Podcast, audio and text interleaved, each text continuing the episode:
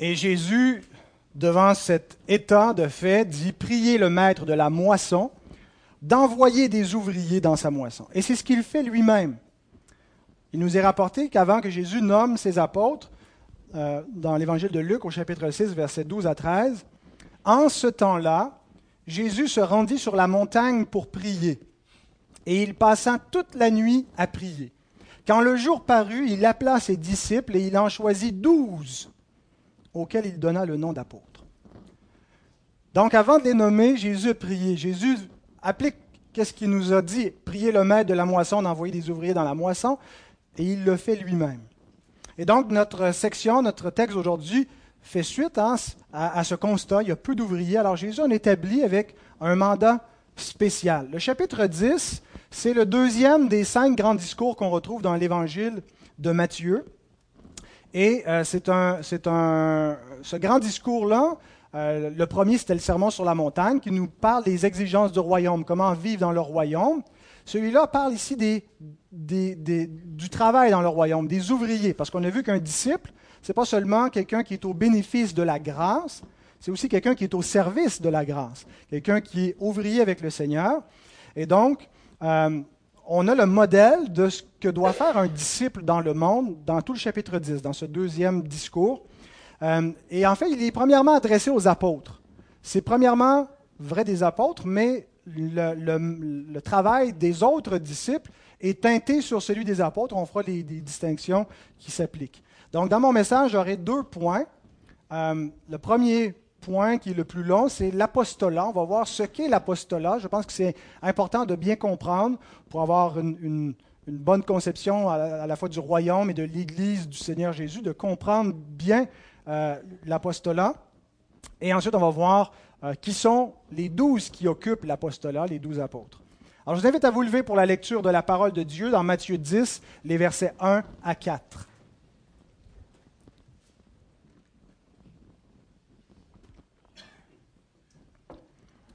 Puis, ayant appelé ses douze disciples, il leur donna le pouvoir de chasser les esprits impurs et de guérir toute maladie et toute infirmité.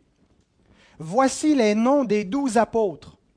Le premier, Simon, appelé Pierre, et André, son frère, Jacques, fils de Zébédée, et Jean, son frère, Philippe et Barthélemy, Thomas et Matthieu le publicain, Jacques, fils d'Alphée, et Thaddée, Simon le Cananite, et Judas l'Iscariote, celui qui livra Jésus. Prions. Merci notre Dieu pour ta sainte parole, ta parole vivante, qui nous donne tout ce qu'on a besoin de savoir. Seigneur, souvent dans ces listes de noms, on ne sait pas trop quoi y retirer, mais je te prie que tu puisses bénir notre âme alors que nous examinons ceux que tu as appelés, que nous réfléchissons à l'apostolat et comment il est au service de ton Église et qu'est-ce qu'on doit imiter dans cet apostolat pour nous-mêmes. Seigneur, que tu puisses bénir ta parole alors qu'elle est annoncée, que Seigneur, du haut de cette tribune, tu parles à ton peuple. Au nom de Christ, le médiateur, le Messie, celui qui a envoyé ses ouvriers dans la, moisson et qui nous a sauvés dans la moisson, nous te prions. Amen. Merci, vous pouvez vous rasseoir. Le concile de Nicée-Constantinople, qui s'est tenu en 381, affirme concernant l'Église qu'elle est une, sainte, catholique et apostolique. Euh, et euh, on va surtout se concentrer sur le quatrième adjectif. Qu'est-ce que ça veut dire que l'Église soit apostolique? Elle est fondée donc sur les apôtres, mais qu'est-ce que ça change un fondement apostolique? Et on va examiner donc dans, dans l'apostolicité de l'Église quatre éléments. D'abord, le lien entre être disciple et être apôtre. Deuxièmement, l'autorité des apôtres. Troisièmement, les signes apostoliques. Et quatrièmement, le symbolisme des douze. Pourquoi douze? Donc, ça, c'est les quatre points de notre premier point, les quatre sous-points. Alors, le lien entre les disciples et les apôtres. Remarquez, le, le verset commence en disant ayant appelé ses douze disciples. Il ne dit pas d'abord ces douze apôtres. Tous les apôtres sont des disciples. Tous les disciples ne sont pas des apôtres. Et donc, parmi ces disciples, Jésus en appelle douze. Euh, Et donc, le chapitre 10, dans le chapitre 10, il y a des, éléments dans ce que cette, cette, commission que Jésus leur confie. Euh, il, y a des, il, y a des, éléments qui ne s'appliquent qu'aux apôtres, je crois. Euh, les premières fois que je lisais, quand j'étais un jeune lecteur de la Bible, euh, je lisais le, chapitre 10 de Matthieu et j'étais perplexe. Allez, prenez, euh, prenez pas deux tuniques, ressuscitez les morts. Bon, ben, let's go. Euh, je ne savais pas trop comment appliquer certaines, certains impératifs qui étaient là. Mais donc, il y en a qui concernent, je pense, seulement les douze, seulement les, apôtres ou ceux qui sont leurs associés immédiats avec eux. Euh, mais on ne peut pas simplement prendre tout le chapitre 10 et dire, bon, ben, il n'y a rien, il n'y a pas d'impératif pour nous là-dedans. C'était seulement pour les apôtres. Euh, il y a un lien entre disciples et apôtres les, apôtres, ce sont des disciples. Tous les disciples ne sont pas des apôtres, mais le discipulat, le service du disciple, est basé sur la mission apostolique. Alors, quand on définit bien qu'est-ce qu'un apôtre, on voit ce qui peut s'appliquer aux disciples et ce qui ne s'applique pas aussi. Donc, euh, il euh, euh, appelle parmi tous ses disciples qui, devaient le suivre déjà. Ça fait déjà un bout de temps. On a vu euh, déjà l'appel de cinq des, douze apôtres comme disciples. Euh, il a déjà appelé Pierre, André, Jacques et Jean, et on a vu aussi Matthieu. Probablement qu'il y avait eu aussi des appels spécifiques des autres apôtres qui sont nommés déjà comme disciples. Mais là, ce n'est pas simplement un appel comme disciple, c'est un appel apostolique, qui est différent, qui est unique aussi qui est une fonction spéciale. Et remarquez que les apôtres sont nommés. Ils les appellent par leur nom. Souvent, dans les gens qui ont reçu des guérisons du Seigneur, tout ça, beaucoup d'entre eux sont anonymes euh, pour qu'on s'identifie à eux parce qu'ils représentent quelque chose d'universel dans, le salut. Mais les apôtres ici sont nommés spécifiquement, leur nom est donné pour qu'on comprenne que c'est les individus eux-mêmes et que ce ne sont pas tous les disciples qui peuvent devenir apôtres. Donc voilà pour le, premier sous-point, le lien entre disciples et apôtres. Maintenant, l'autorité apostolique.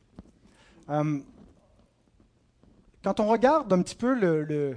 je vous ai présenté la, carte euh, routière de l'évangile de Matthieu la semaine dernière. Euh, et, souvenez-vous des sections qu'on a vues dans, la, dernière année. On a, couvert à partir du chapitre 5 jusqu'au chapitre 10 maintenant. Et, cette section-là, la façon que, les, différentes parties fonctionnent entre elles, 5 à 7, chapitre 5 à chapitre 7, c'est le Seigneur qui révèle son autorité en parole, le sermon sur la montagne. Chapitre 8 et 9, le Seigneur continue d'établir son autorité, mais en action. Il nous montre donc par ses miracles euh, son autorité messianique. Et maintenant, le Seigneur prend cette autorité qui est, démontrée, qui est établie en parole et en action, et il la partage avec les disciples.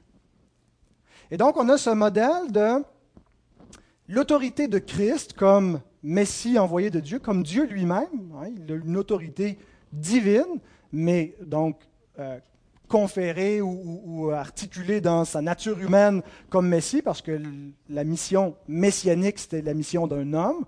Euh, donc cette autorité qu'il possède comme Messie, il la transmet aux apôtres, qui sont le modèle de ceux, après ça, qui sont les récipiendaires de l'autorité du Christ, l'Église, les disciples. Donc on a l'autorité de Christ, l'autorité des apôtres vers l'autorité des disciples. Alors c'est un petit peu comme ça que, fonctionne euh, cette section. Euh, et ce que, ce que le verset 1 nous dit, c'est qu'il leur a donné autorité. Le mot pouvoir il leur a donné le pouvoir, peut être traduit par euh, autorité également. Donc, être un apôtre, c'est posséder une autorité. C'est pas simplement posséder un charisme, pas simplement posséder un don. C'est posséder un pouvoir, une autorité. Et le mot, donc, apôtre, qu'est-ce qu'il veut dire? Les enfants, tantôt, je vous ai posé la question qu'est-ce qu'un apôtre? Le mot grec apostolos veut dire envoyé. Et c'est réellement un titre, un titre officiel, un titre formel, un envoyé. Et c'est la, seule place dans l'évangile de Matthieu où le mot apostolos est utilisé.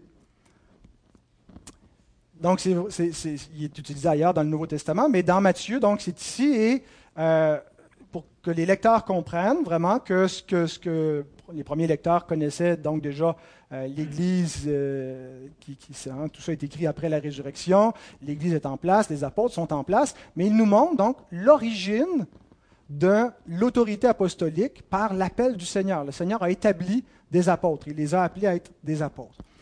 Or, un apôtre, c'est un envoyé. Si vous lisez, si vous avez vos Bibles ouvertes, le verset 5, tels sont les douze que Jésus envoya. Le mot, le verbe envoyer, c'est le verbe euh, apostello. Hein? Donc, les, les, apostolos sont apostellés, sont envoyés. Donc, un apôtre, c'est un envoyé, mais pas n'importe quel type d'envoyé. Un envoyé plénipotentiaire. Jésus n'a pas inventé le mot apostolos. Ça existait des apôtres. Un envoyé, par exemple, de l'empereur romain.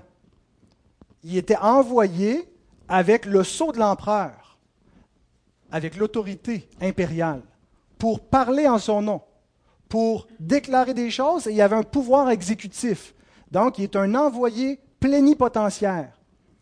Il y a le pouvoir de celui qui l'envoie pour exécuter la mission de celui qui l'envoie. Alors Jésus établit dans son royaume des envoyés qui ont l'autorité du Seigneur pour établir ce, ce dont il va les charger. Cette autorité est encore plus manifeste dans Matthieu 16, verset 19. Jésus déclare ceci, spécifiquement à l'apôtre Pierre, mais qui pourrait s'appliquer aux douze également. Il dit, Je te donnerai les clés du royaume des cieux. Ce que tu liras sur la terre sera lié dans les cieux, et ce que tu délieras sur la terre sera délié dans les cieux.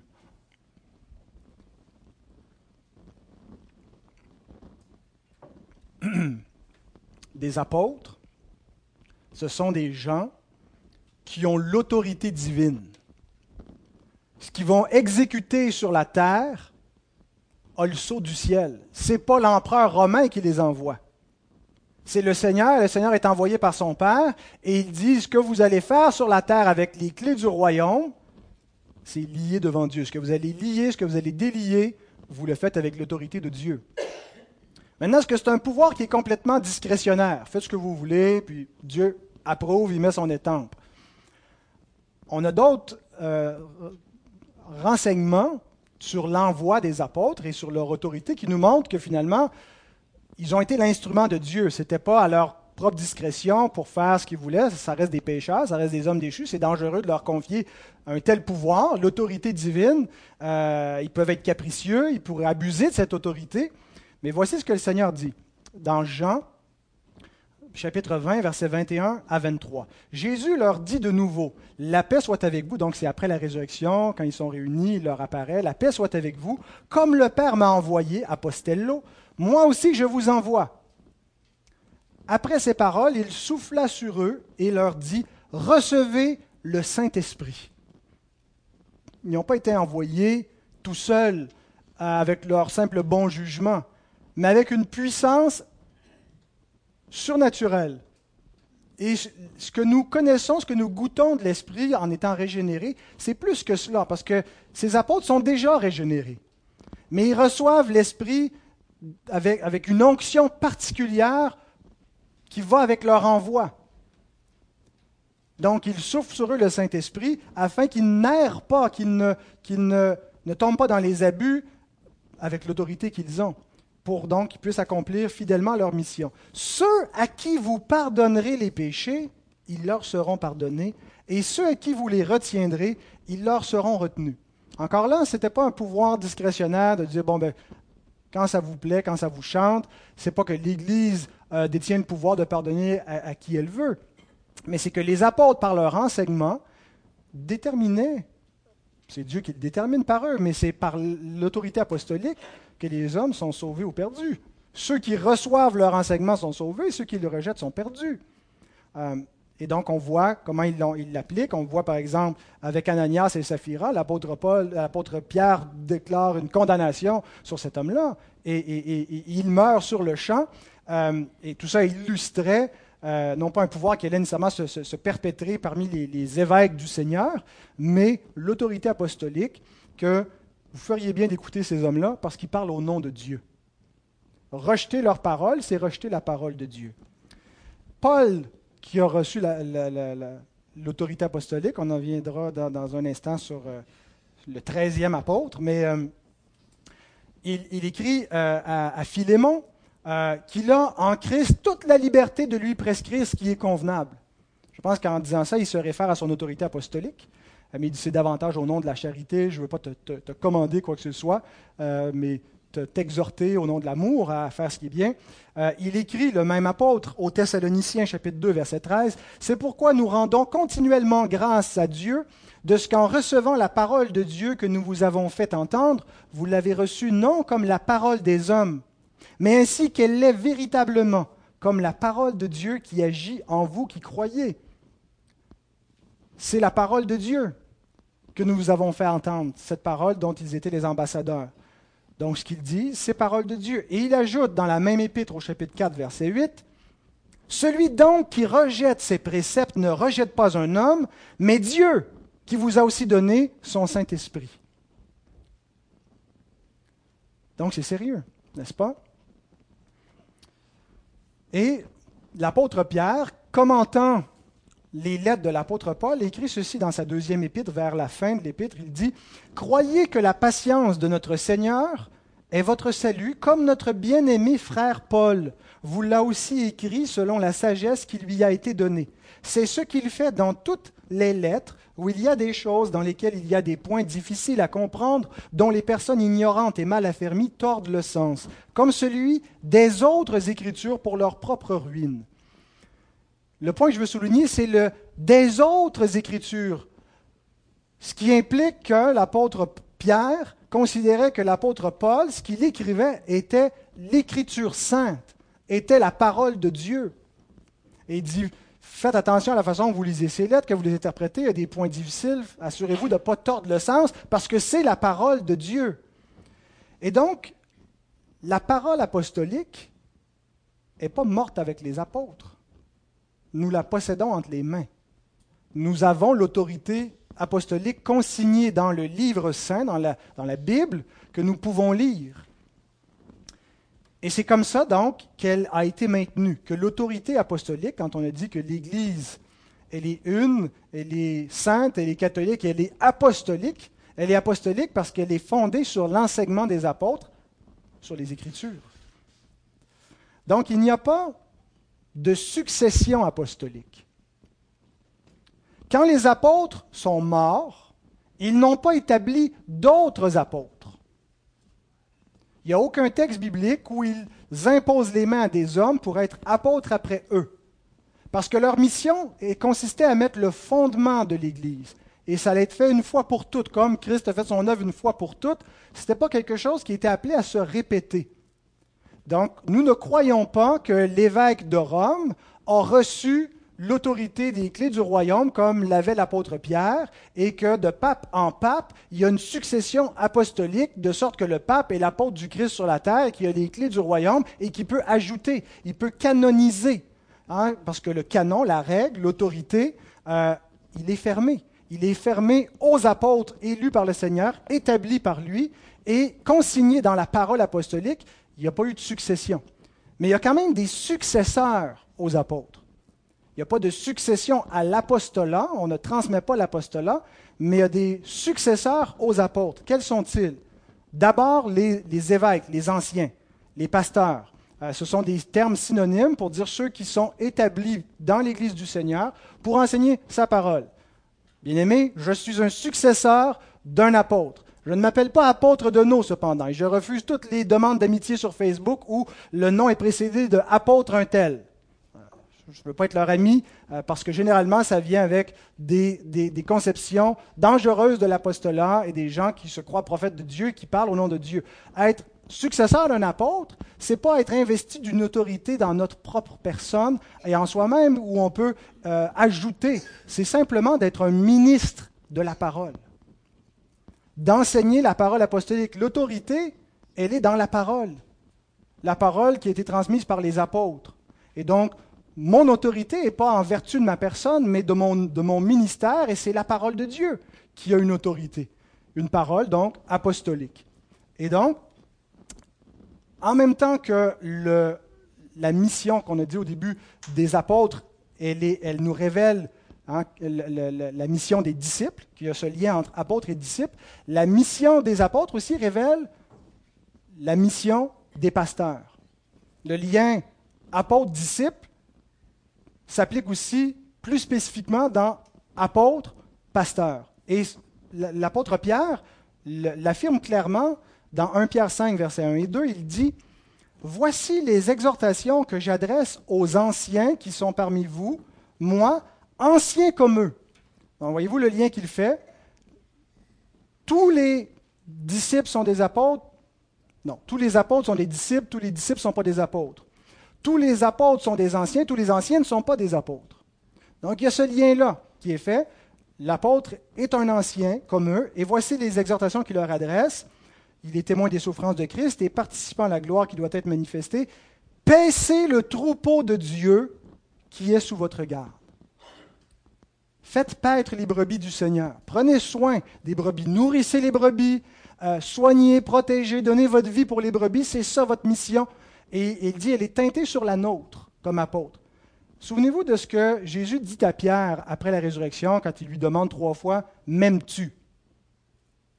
Et à chaque fois qu'il lui dit Oui, Seigneur, je t'aime, qu'est-ce que Jésus lui répond? Paix mes brebis, paix mes agneaux, paissez le troupeau de Dieu. Donc, la mission apostolique, sans que l'autorité des apôtres soit transmise à, d'autres telle qu'elle, elle se perpétue par par leurs successeurs, les anciens, anciens comme eux, qui doivent paisser le peuple de Dieu par la parole apostolique. Et en même temps que les anciens sont les premiers récipiendaires de cette continuité apostolique, l'Église a l'autorité apostolique. Matthieu 18, si vous voulez tourner, euh, il y a un texte un peu plus long, Matthieu 18,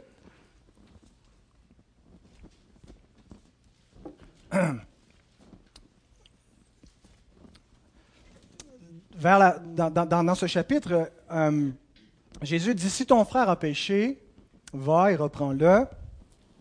S'il t'écoute, tu l'as gagné. S'il t'écoute pas, si euh, il ne veut pas se repentir, prends avec toi deux ou trois témoins, pour ne pas faire ça tout seul, et va l'exhorter encore pour qu'il se repente. Et là, il nous dit à partir du verset 17, s'il refuse de les écouter, dis-le à l'Église. Et s'il refuse aussi d'écouter l'Église, qu'il soit pour toi comme un païen et un publicain. C'est-à-dire l'Église l'excommunie.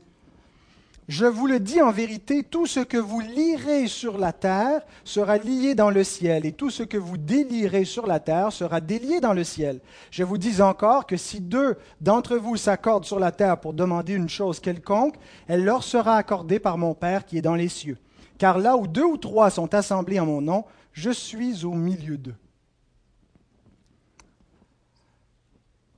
les paroles qui ont été dites à Pierre, les clés du royaume pour lier délier, il y a une continuité dans l'Église. Ce n'est pas que l'Église, selon sa discrétion, il y a des Églises qui, abusent de leur autorité et qui font des choses qui ne sont pas liées dans le ciel parce qu'elles n'ont pas l'autorité du Seigneur pour faire cela.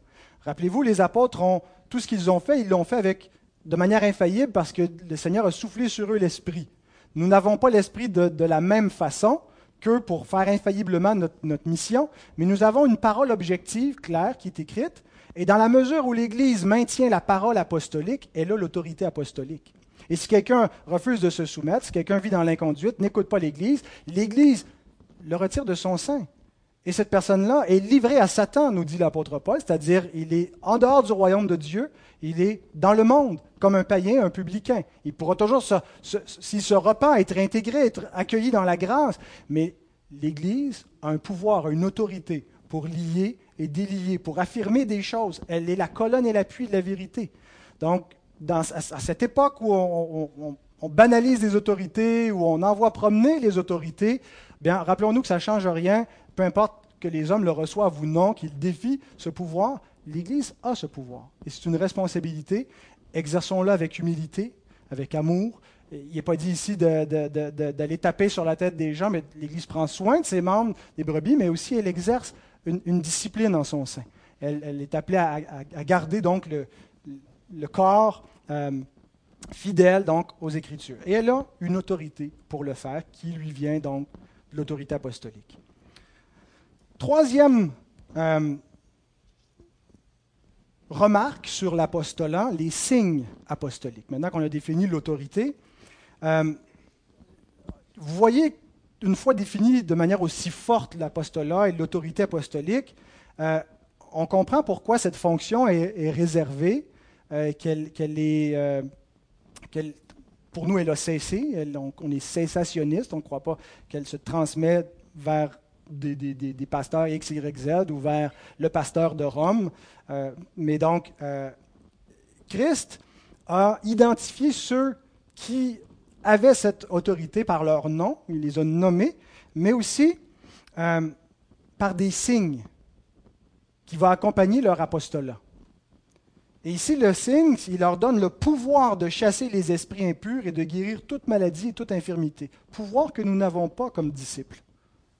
C'est un pouvoir apostolique qui vient du Christ, qui avait ce pouvoir comme Messie, qui montre que la puissance du siècle à venir est contenu en lui, c'est en lui qu'est la résurrection et la vie, euh, et il veut partager cette, autorité donc avec ses douze euh, pour établir solidement son Église sur la terre, mais c'est Christ qui en est la pierre angulaire.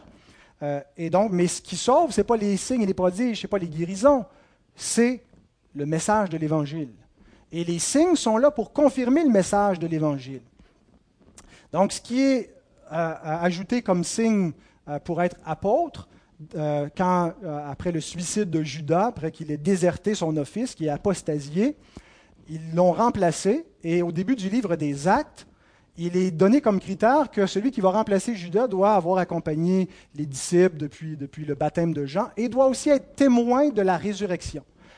Être un apôtre, ça avait pour fonction particulière de témoigner, d'attester la résurrection et d'établir solidement sur terre le témoignage que Christ est ressuscité des morts témoignage qui a été accompli. Pas besoin de le répéter. Il n'y a plus de témoins de la résurrection. Nous ne l'avons pas vu. Nous recevons la parole de, témoins euh, euh, visuels, mais euh, donc il fallait donc avoir été témoin.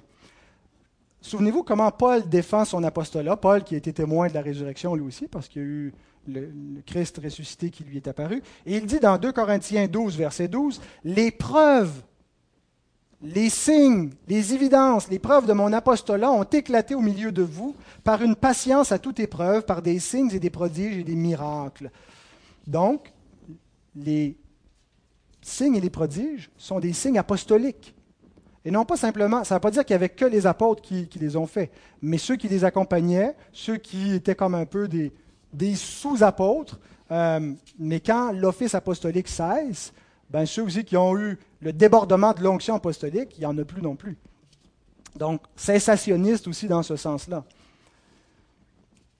C'est pour ça qu'on croit à la cessation des dons euh, surnaturels de miracles. Dieu peut encore faire des miracles sans nécessairement qu'une personne possède le don de miracle, parce que c'était lié à la fonction apostolique qui a pris fin.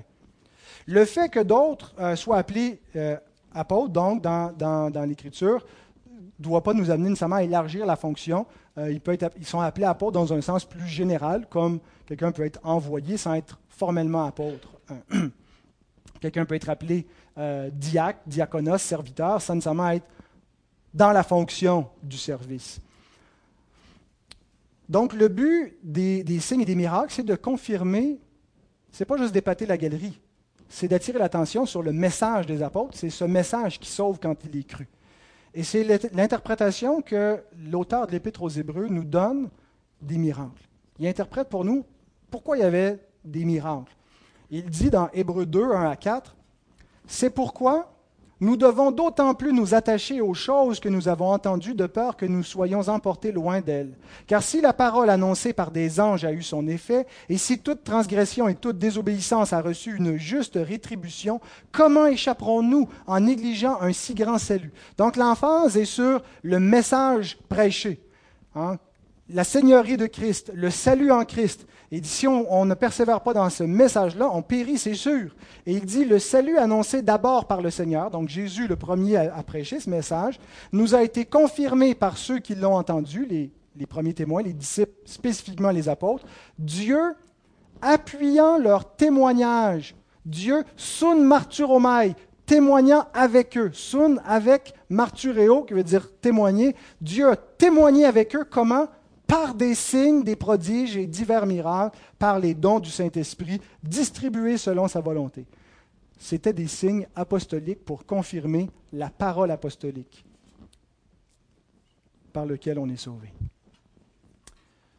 Donc voilà pour les signes apostoliques.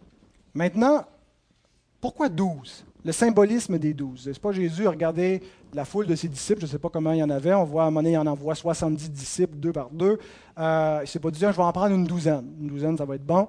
Euh, je pense que le chiffre 12 est hautement symbolique et il est à rapprocher d'Israël, des douze tribus d'Israël. Et le Nouveau Testament le fait explicitement, ce n'est pas juste implicite. On a vu déjà au chapitre 2 de Matthieu que Jésus est l'Israël de Dieu. Vous vous souvenez, ça fait longtemps, je sais, mais quand il dit J'appellerai mon fils hors de l'Égypte, c'était appliqué au peuple d'Israël, la sortie d'Égypte, mais tout ça était prophétique de, de Christ qui allait être appelé hors de l'Égypte, il s'était réfugié en Égypte pour échapper à Hérode. Et donc, le vrai Israël de Dieu, ben, ce n'était pas le peuple dans l'Ancien Testament, celui qui va accomplir la loi, qui va amener le salut aux nations, c'est Jésus, c'est lui l'Israël de Dieu. Et donc, l'Israël de Dieu établit pas douze tribus, mais il reprend le concept des douze tribus du peuple de Dieu, puis il établit douze apôtres. On lit dans Matthieu 19, verset 28, Je vous le dis en vérité, quand le Fils de l'homme, au renouvellement de toutes choses, sera assis sur le trône de sa gloire, vous qui m'avez suivi, vous serez de même assis sur douze trônes et vous jugerez les douze tribus d'Israël. Voyez le lien entre les douze. Douze apôtres, douze tribus. Et on a l'Israël spirituel. Le vrai Israël de Dieu n'est pas celui qui est selon la chair, mais le vrai Israël, c'est celui qui est selon l'esprit les, vrais Israélites, c'était ceux qui étaient nés de nouveau, ceux qui avaient la foi d'Abraham. Mais pendant ce temps-là, il y avait aussi un Israël national en attendant que l'Israël fils Jésus vienne. Et donc, quand l'Israël spirituel s'établit, il supplante l'Israël selon la chair. on a ça dans Romains 2. Le vrai juif, ce n'est pas celui qui en a les d'or. Dans Romains 9, euh, tous ceux qui descendent d'Abraham ne sont pas ses fils, même s'ils sont tous en Israël. Il y a deux Israël. Un commentateur biblique du nom de Richard Friends écrit Très tôt dans son ministère, il semble que Jésus pensait en termes d'un Israël alternatif, avec sa propre structure basée non pas sur l'origine tribale, mais sur l'appel du Messie. C'est le Messie qui les appelle, comme le vrai Israël dans l'Ancien Testament, l'Israël spirituel dans l'Ancien Testament, qui était un reste, sont sauvés par la, promesse du Messie à venir et qui croit déjà l'Évangile avant qu'il vienne. Mais là, donc, on a le peuple de Dieu qui va être structuré en, non pas en douze tribus, mais par un appel du Messie, mais le concept des douze est, est, récupéré. Euh, et ça ne veut pas dire qu'il y a un rejet de la, nation d'Israël et que, tous les Israélites nationaux sont privés. Au contraire, Paul dit, moi-même, je suis de la tribu de Benjamin et je fais partie du, euh, vrai Israël spirituel de Dieu. Et il y en a d'autres avec moi. Il y a un reste selon l'élection de la grâce. Ce n'est pas tout Israël qui est tombé dans l'endurcissement et qui a rejeté son Messie, mais il y en a une partie auquel Dieu a ouvert les yeux et qui l'ont reçu. Euh, et donc, c'est 12 trônes des apôtres, on leur ajoute les, les, 12, les 12 patriarches. Et je pense que c'est ça les 24 vieillards de l'Apocalypse. On voit souvent les 24 vieillards quand on lit dans l'Apocalypse. Pourquoi 24 vieillards? Je pense que c'est pour montrer la totalité entre les élus de l'Ancien Testament qui ne font qu'un avec les élus du Nouveau Testament et représenter les, deux, les deux testaments par leurs représentants, 12-12, donc les 24 vieillards. Et ça, c'est rendu encore plus explicite vers la fin de l'Apocalypse chapitre 21, versets 12 à 14. Elle avait une grande et haute muraille. Elle avait douze portes, la Nouvelle Jérusalem, euh, donc qui représente le peuple de Dieu, la cité parfaite, mais ce n'est pas une ville, premièrement, c'est un peuple. Donc, elle avait douze portes Et sur les douze portes, douze anges, et des noms écrits, ceux des douze tribus des fils d'Israël. À l'Orient, trois portes, au nord, trois portes, à midi, trois portes, à l'Occident, trois portes. La muraille de la ville avait douze fondements, et sur les douze, euh, pardon, et sur eux les douze noms des douze apôtres de l'agneau. Alors, vous voyez, il n'y a pas deux peuples. Ceux qui séparent, le dispensationalisme, puis bon, Israël d'un bord, l'Église. Non, c'est qu'un, et on prend donc cette structure-là de douze apôtres, les douze tribus, euh, et pour former un seul peuple de Dieu. Jésus dit, j'ai d'autres brebis qui ne sont pas de cette bergerie, qui ne sont pas d'Israël, et je vais les appeler. Il y aura un seul troupeau, un seul berger. Donc, un seul peuple de Dieu. Et donc, le, le, 12 vient ici montrer, euh, et, et, en plus, c'est que les apôtres servent de fondement. Ils sont le fondement, euh, ce n'est pas le fondement tribal par lequel on entre dans le peuple de Dieu. Autrefois, on entrait dans le peuple de Dieu en naissant dans une tribu désignée, mais pour entrer spirituellement dans le peuple de Dieu, il fallait naître de nouveau. Et on est de nouveau quand le Seigneur nous appelle. C'est l'appel du Messie qui nous fait entrer. Et donc, c'est sur la base de cet appel que le Seigneur constitue son peuple. Et on a entré sur la base de ce fondement apostolique, Éphésiens 2, verset 20. Vous avez été appelés, pardon, vous avez été édifiés sur le fondement des apôtres et des prophètes, Jésus-Christ lui-même étant la pierre angulaire. Le mot, l'expression des apôtres et des prophètes, en grec, c'est des apôtres et prophètes. Euh, c'est peut-être les mêmes personnes, c'est-à-dire des apôtres prophètes, mais ça peut aussi référer aux prophètes de l'Ancien Testament. Euh, mais donc, Christ est la pierre angulaire, l'édifice se construit avec les, apôtres et toute l'Église est bâtie sur cette structure-là. Qu'est-ce qu'on fait de Paul? Il vient un petit peu euh, massacrer le symbolisme parce que là, il est le treizième apôtre. il y a différentes solutions. Certains ont dit il est le vrai douzième qui devait remplacer Judas. Et ce n'était pas vraiment Matthias. Matthias, c'est juste un nom, mais finalement, c'est le, vrai douzième. Euh, une autre solution, c'est de dire ben, en fait, il y avait 13 tribus en Israël. Parce qu'il y a une tribu qui n'est jamais nommée, c'est la tribu de Joseph, qui est séparée en deux. Ephraïm et Manassé, les deux fils de Joseph, les deux demi-tribus, donc, et finalement, ça nous donne 13 tribus. Euh, je pense que la vraie solution, on l'a avec une expression que Paul répète très souvent, qu'il est l'apôtre des païens. Euh, les païens font pas partie de la structure d'Israël, hein, ils sont comme greffés dessus. Euh, ils ne sont, ils sont, pas une tribu qui s'ajoute, mais donc finalement ils héritent et ils entrent dans les promesses, ils font partie du peuple de Dieu et ils ont un apôtre spécial pour eux. donc, comme ils n'ont pas une tribu spécifique qui les représente. Pierre, l'apôtre des Juifs, Paul, l'apôtre des, païens. Mais bon, euh, ce n'est pas si problématique que ça, ça ne change pas grand-chose au salut, le symbolisme demeure pareil, et même Judas est considéré comme un des, douze apôtres quand tout ça est, donné, bon, remplacé par Matthias, mais bon. Alors voilà pour l'apostolat, pour le lien entre disciples et apôtres, pour l'autorité apostolique, les signes apostoliques et le symbolisme des douze. Vous êtes prêts à continuer votre cours euh, d'apostolicité? Regardons rapidement les douze maintenant. Qui sont-ils? Voici les noms des douze apôtres. Le premier, Simon, appelé Pierre, et André son frère, Jacques, fils de Zébédée, et Jean son frère, Philippe et Barthélemy, Thomas et Matthieu, le publicain, Jacques, fils d'Alphée, et Thaddée, Simon le Cananite, et Judas l'Iscariote, celui qui livra Jésus. Est-ce que vous les connaissez par cœur? On est en train de lire aux enfants euh, Tom Sawyer, les aventures de Tom Sawyer, écrit par euh, Mark Twain, très intéressant.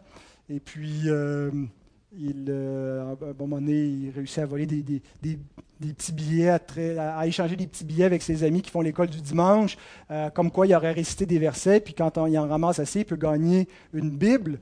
Euh, et puis finalement, il n'a jamais appris aucun verset par cœur, mais euh, il échange donc des, des, bébelles pour les avoir. Et puis là, euh, il, amène tous ses, coupons. Et donc le, superviseur est très impressionné. Bon, on lui donne sa Bible devant toute l'Église et lui dit Bon, ben, tu vas nous montrer un peu tes, talents pour avoir récité, mémoriser autant de versets peux-tu nous nommer au moins deux des disciples du Seigneur? Et puis là, il hésite longtemps, il hésite longtemps, il dit euh, euh, David et Goliath. Alors. Mais donc, il y en a qui sont plus connus euh, des apôtres, qu'on connaît plus. il y en a des noms qu'on lit seulement ici, qu'on ne voit pas vraiment ailleurs. Malgré toute l'importance qu'on vient de dire concernant l'apostolat, l'emphase est mise donc peut-être sur certains. Ça ne veut pas dire que dans l'histoire, dans leur contexte, ils, étaient peu connus, ils pouvaient l'être autant, mais les textes, donc, nous en rapportent certains. Les quatre premiers dans toutes les listes qui nous sont données, chaque fois que les, douze apôtres sont énumérés, on a toujours les quatre mêmes premiers, euh, Pierre, Jean, Jacques et André. Euh, il y a des variantes un petit peu sur l'ordre, des fois dans la liste des douze. Des fois, les noms aussi, si on compare mot à mot, mais c'est parce qu'ils ont aussi des surnoms. Alors, c'est pas qu'il y a une confusion, mais c'est qu'un même apôtre, des fois, porte deux noms, Simon appelé Pierre. Euh, il y a une caractéristique, c'est que Pierre est toujours le premier, Judas est toujours le dernier. Alors rapidement, euh, regardons cet inventaire. Pierre, le premier. Pourquoi euh, C'est même ce que le texte de l'Évangile nous dit. Euh, le premier, il, il, semble qu'il occupe une sorte de primauté. tu es Pierre, sur cette pierre, je bâtirai mon Église. Encore là, ça ne justifie pas du tout la papauté. Euh, il n'y a, pas de successeur comme tel à Pierre, mais il est comme euh, le premier parmi des égaux. Euh, ils ont le même office, mais donc on fait un peu aussi cette distinction dans une pluralité d'anciens. Il peut y en avoir qui occupent un, rôle d'avant-plan, mais c'est le même office. Ils n'ont pas une autorité supérieure. Je pense aussi qu'il y a dans la, dualité entre Pierre et Paul ce rang-là, du juif premièrement, puis du grec. Pierre, apôtre des Juifs, euh, première fonction, donc, d'être le représentant, le, celui qui va amener, présenter l'Évangile à la nation d'Israël après la Pentecôte. Euh, puis, ensuite, on se dirige vers Paul, où on sort de, de, la Judée, de la Galilée, qu'on se dirige vers euh, tout le bassin de la Méditerranée jusqu'à Rome.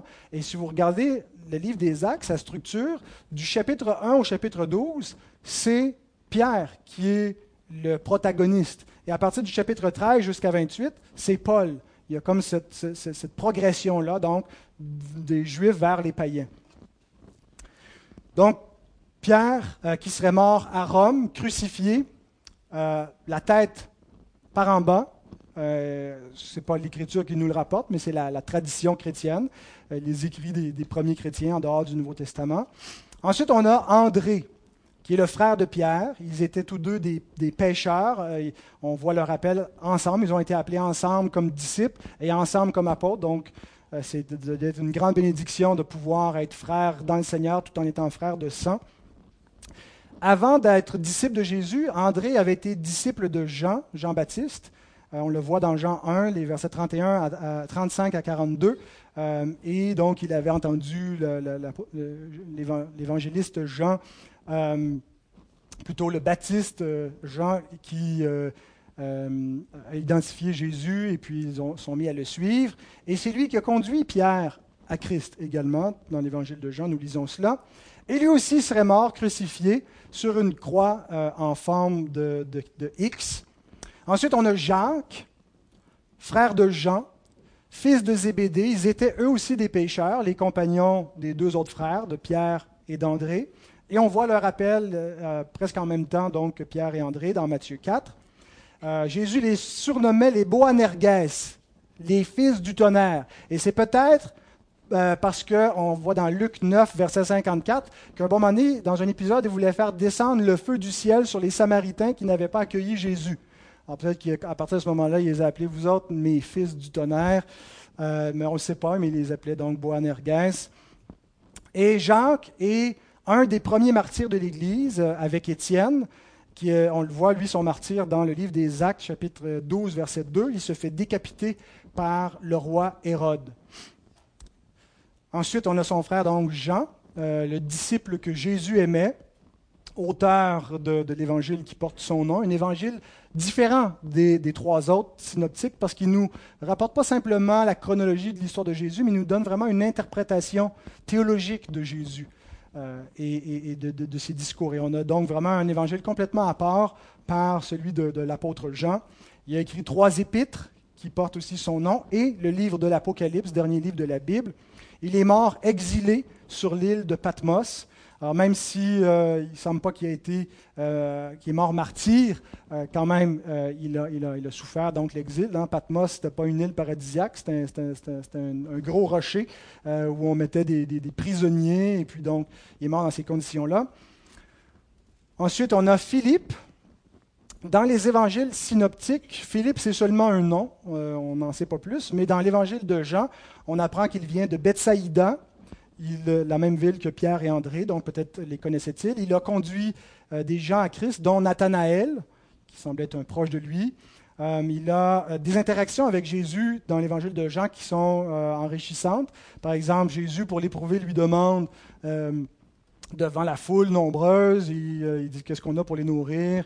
il dit bon, on a juste quelques pains, quelques poissons, mais il disait cela pour l'éprouver. C'est aussi Philippe qui demande à Jésus, montre-nous le Père, et cela nous suffit. Jésus lui dit, Philippe, il y a si longtemps que je suis avec toi et tu ne m'as point connu. Celui qui m'a vu a vu le Père. Moi et le Père ne sommes qu'un. Et la tradition nous rapporte qu'il aurait subi le martyr à Hierapolis, donc qui est aujourd'hui dans la, géographie moderne en Turquie, mais qui correspondait à l'Asie mineure, donc du premier siècle. En sixième lieu, on a Barthélemy, qui correspond probablement euh, à Nathanaël. C'est ce que croient la plupart des spécialistes. Donc, euh, Nathanaël, dont on a le nom dans Jean 1, que Philippe a, conduit euh, à, Christ. Et la tradition nous rapporte qu'il aurait prêché jusqu'à ce qui correspond aujourd'hui à l'Arménie, où il aurait été battu à mort. Thomas, surnommé Didyme, connu pour son incrédulité lorsque Christ est ressuscité, et qu'il euh, ne croit point à moins de voir la marque des clous. Euh, et donc, euh, de là l'expression, je suis un Thomas, je, ne crois pas à moins de voir. Et c'est à lui aussi que Jésus répond dans l'évangile de Jean. Quand Jésus dit Je, je, m'en vais, je vais vous préparer une place, vous viendrez me rejoindre. Il dit Même, on ne sait même pas si tu t'en vas, comment tu veux qu'on aille te rejoindre? Et il dit ben, Tu ne sais pas que c'est moi qui suis le chemin, la vérité et la vie. Nul ne vient au Père que par moi. La tradition nous rapporte que Thomas aurait amené l'Évangile jusqu'en Inde, où il serait mort martyr sur un mont qui porte son nom aujourd'hui, le mont Saint-Thomas en Inde. Matthieu, qui est l'auteur de cet Évangile, surnommé Lévi, euh, c'est intéressant parce que dans, cette liste-là, il, se présente comme Matthieu le publicain. Dans les autres listes, quand c'est les autres évangélistes qui le présentent, il dit simplement Matthieu ou Lévi. Euh, mais pourquoi donc il s'appelle Matthieu le publicain? Euh, Pour mettre en évidence la grâce de Dieu. Voici ce que j'étais. Matthieu le pécheur, Matthieu qui avait une, mauvaise vie, qui, abusait, euh, qui était un traître à la nation, et maintenant qui est disciple, qui est apôtre du Seigneur. Sa conversion donc nous est rapportée, on l'a lu euh, il n'y a pas si longtemps dans Matthieu 9, verset 9, et la tradition nous dit qu'il est mort martyr en Éthiopie. Jacques, fils d'Alphée, aussi appelé Jacques le mineur, non pas parce qu'il était mineur, mais pour le, distinguer de l'autre Jacques, plus aîné que lui, donc Jacques plus jeune.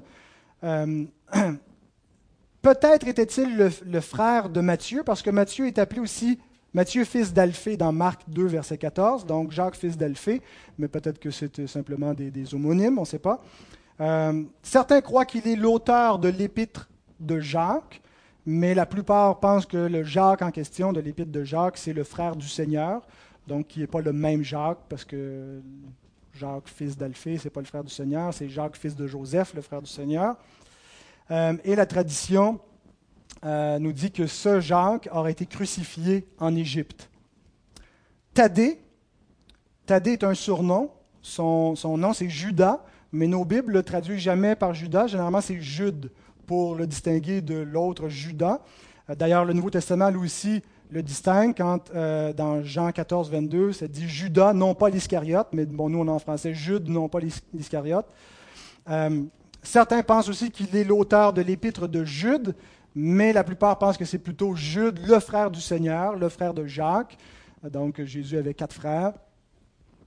Et euh, lui aurait subi le martyr en Perse, près de là où Barthélemy euh, serait mort. L'avant-dernier, Simon le Cananite, Cananite ne veut pas dire qu'il était de Cana, mais ça vient d'un mot euh, araméen, Canaan, qui veut dire le zélé. Et euh, c'est pour ça que euh, Luc, lui, quand il le présente dans ses listes, dans Luc 6, dans Acte 1, il le présente comme Simon le zélote. Donc, plutôt que de simplement translittérer le, mot araméen, il lui donne le, le sens, Simon le zélote. Alors, est-ce que c'était un surnom ou est-ce qu'il était vraiment un zélote? Les zélotes, c'était une un, groupe, en fait, j'ai une citation ici de Donald Carson qui dit Les Zélotes étaient des nationalistes, de fervents défenseurs des traditions et de la religion juive. Quelques décennies plus tard, ils devinrent une cause principale de la guerre des Juifs dans laquelle Rome a saccagé Jérusalem en l'an 69-70. Euh, Les Zélotes n'étaient probablement pas si influents au temps de Jésus. Le surnom de Simon le Zélote peut révéler l'ancienne affiliation politique et religieuse de Simon et le distingue également de Simon-Pierre. Pensez-y un instant, si on a un vrai zélote, Simon le zélote versus Matthieu le publicain, comment ils pouvaient faire bon ménage ensemble? Les, zélotes hein, euh, zigouillaient les publicains. C'est des traîtres, ils travaillent, sont à la solde des Romains. Euh, et donc, c'est l'effet admirable de la grâce de Dieu, hein, que des gens ennemis politiquement euh, ennemis dans leur, leur, statut social, sont unis en Christ, sont des frères. Donc l'Évangile transcende toutes les, barrières sociales, les distinctions qu'on peut, se donner. Et la tradition nous rapporte qu'il est mort soit crucifié, soit scié. Voilà les apôtres, des gens qui sont morts martyrs. Le mot martyr, vous vous souvenez, ça veut dire témoin. Ils ont témoigné témoigné jusqu'à mort. Ils, ils ont confessé ce qu'ils ont vu. Jusqu'à où Jusqu'à donner leur vie pour ces vérités-là.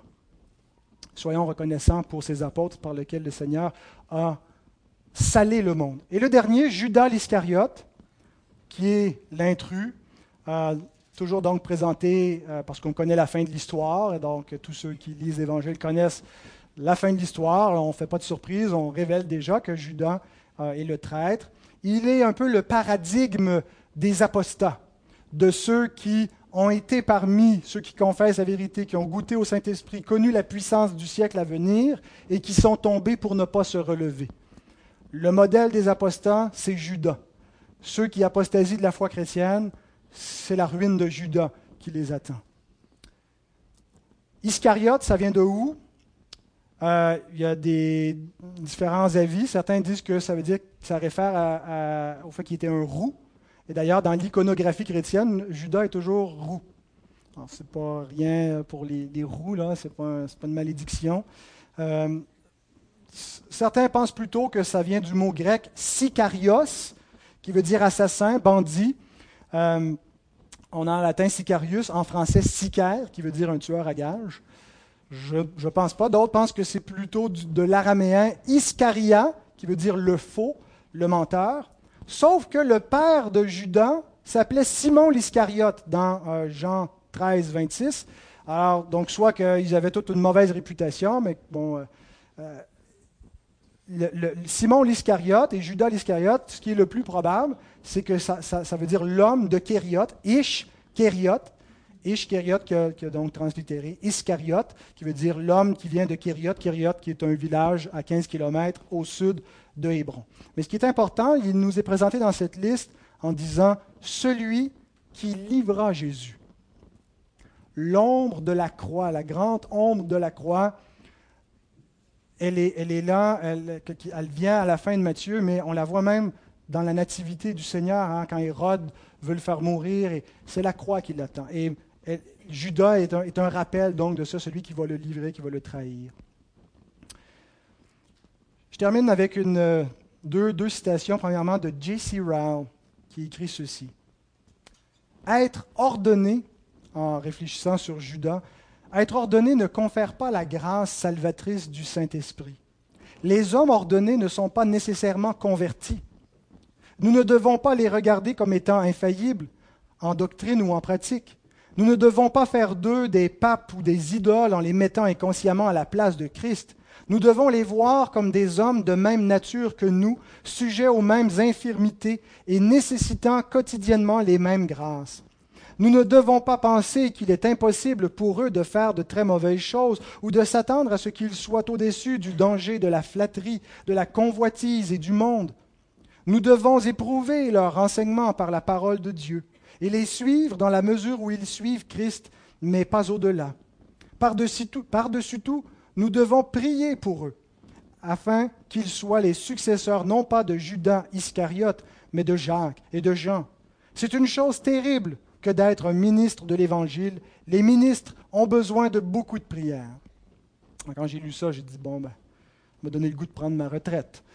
Mais euh, j'ai dit, je vais le lire à la congrégation pour solliciter vos prières. Et Amen, et il a raison d'écrire cela. Mais néanmoins, euh, cette faiblesse, cette limite des hommes de Dieu n'est pas un obstacle entre les mains du Seigneur. Pensons à cette liste de, ces douze hommes qui sont appelés, de tous les serviteurs que le Seigneur appelle. Ils ne sont pas appelés parce qu'ils ajoutent une, qualité indispensable. Le Seigneur n'a pas besoin de personne, puis il peut équiper qui, que ce soit. Il est tout-puissant. Euh, et donc, il prend des hommes faibles, euh, et c'est par eux qu'il a changé le monde. C'est Christ qui a bouleversé le monde. Wow. Euh, c'est Christ qui a toujours un petit quelque chose pour nous distraire. Hein. Sur notre, beau projecteur flambant neuf. C'est chez Madame en haut. Il faudra peut-être euh, voir quel est le problème. Ah, désolé pour la distraction. Donc, le Seigneur a appelé ses douze. Il dit il y a peu d'ouvriers dans la moisson. Et il envoie des ouvriers pour une énorme moisson. Et aujourd'hui, nous avons reçu l'Évangile parce que ces hommes ont premièrement sacrifié leur vie. S'ils avaient juste pensé à eux, ils avaient dit bon, retournons à la pêche, vivons pour nous, mangeons et buvons, on est sauvés, on est. Ils ont sacrifié leur vie. Et de génération en génération, le Seigneur en a suscité d'autres comme eux, qui ont sacrifié leur vie pour servir le royaume et pour assaisonner le monde. Et soyons reconnaissants. Et c'est pas. Dernière citation, Jean Calvin qui parle de leur qualification, il dit Les apôtres n'occupaient aucun rang parmi les hommes. Pourtant, la mission que Christ leur confie était divine. De plus, ils n'avaient ni habileté, ni éloquence. Cependant, l'excellence et la nouveauté de leur office requéraient plus que des compétences humaines. Il était donc nécessaire qu'ils reçoivent l'autorité d'une autre source, celle du Seigneur. Ils sont envoyés du Seigneur, ils sont équipés du Seigneur, le Seigneur est avec eux, le Seigneur agit au travers d'eux. Alors que Dieu bénisse sa bonne parole. Je sais que c'était un peu plus euh, dense, un peu plus euh, comme, un, comme cours sur euh, l'Église et les apôtres, mais on va reprendre le format normal la semaine prochaine. Que Dieu bénisse sa parole.